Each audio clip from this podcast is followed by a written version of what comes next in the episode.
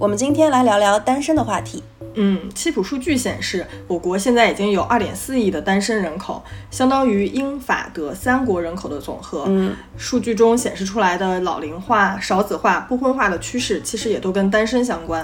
是的，而这带来的是整个经济结构和消费模式的变化，嗯也是品牌和商家在进行业务转变时的决策依据。其实，单身经济不是一个新鲜的词，起初是围绕着高学历、高收入的女性展开。嗯，像我看过一本书，叫做《单身女性的时代》，其中详细的论证了单身女性群体是如何通过经济和文化的提升得到解放的。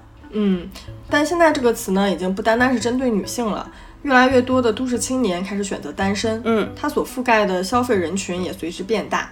我们看到市面上像五十毫升的红酒、两片装的吐司、一人份的自热火锅，还有紧凑型的汽车，包括迷你家电呀，还有微型公寓等等，都是为单身人士设计的产品。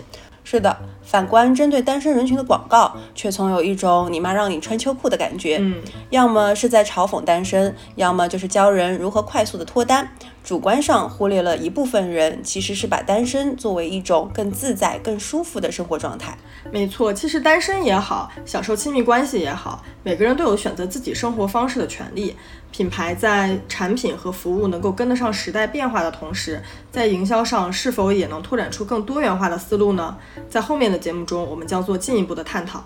我是贤贤，我是陈导，两个业余玩家，一场重在参与的人生游戏。我们的节目《业余不业余》将围绕广告、品牌营销及消费议题，结合实时热点进行讨论。欢迎订阅收听。